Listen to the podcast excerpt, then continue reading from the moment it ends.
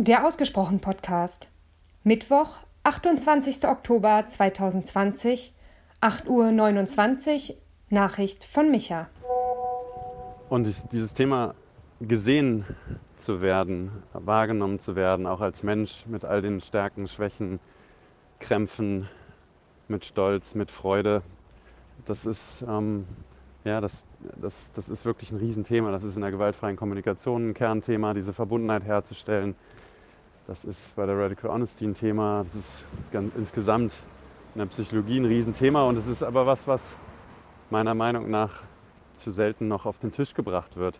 Und witzigerweise in vielen Workshops über das viel salonfähigere Thema Anerkennung und Wertschätzung immer wieder hochkommt.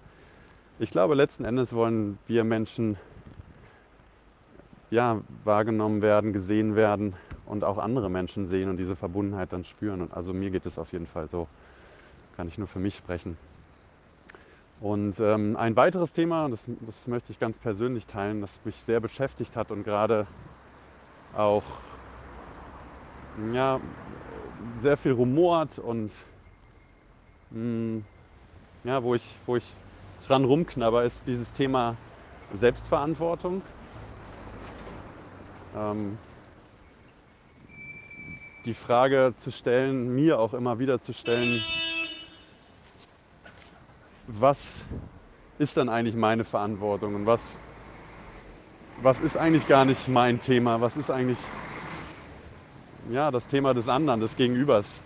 Was mir ganz häufig passiert ist am Wochenende, ist tatsächlich, dass ich für andere Verantwortung genommen habe. Also so ein bisschen in dieses, ich will es nicht Helfersyndrom nennen, das finde ich immer so ein bisschen krass und ähm, ja, extrem. Aber dass ich tatsächlich mir häufig den Kopf über andere zerbreche und für andere zerbreche. Und auf diese Art und Weise, das ist jetzt mal meine Vermutung, auch meinen Selbstwert steigern möchte. Das heißt, ähm, zu überlegen, wie kann ich denn als wertvoller wahrgenommen werden möglicherweise durch fehlendes gesehen werden oder durch ne, meine Geschichte. Das ist ja erstmal kein Fakt.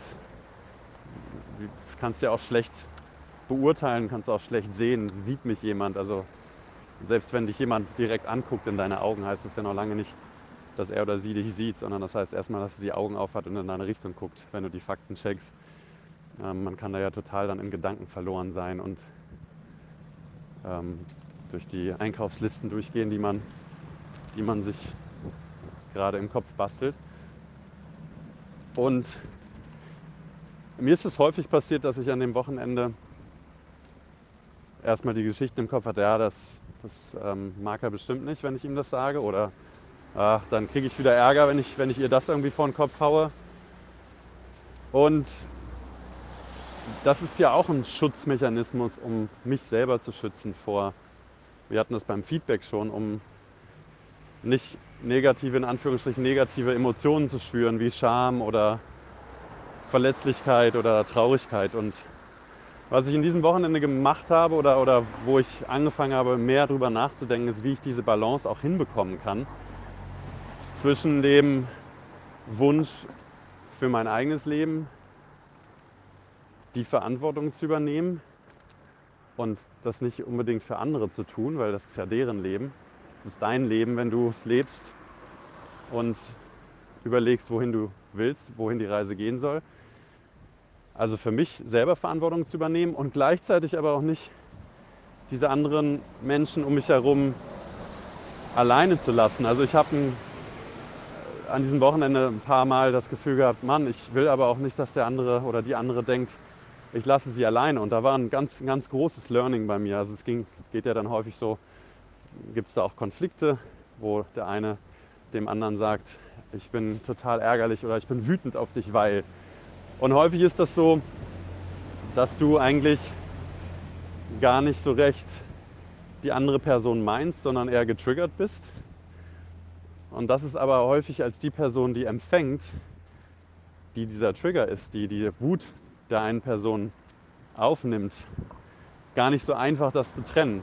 Und mir ist das auch ein, zweimal passiert, dass ich dachte so, also meine erste Reaktion war, du Sack, ey, selber, guck dich doch mal an. Und richtig wütend war und dann ganz, ganz weich geworden bin, als auf einmal dann die Frage kam, okay, was macht das Thema persönlich, dass du mich ja dafür so angehst oder, oder so verärgert bist. Und dann kamen zu 100% Themen aus der eigenen Vergangenheit, von Vater und Mutter, von Geschwistern. Und da kamen ganz häufig diese Themen, ja, ich bin, mein Vater hat mich nicht gesehen, mein Vater war nicht da für mich. Und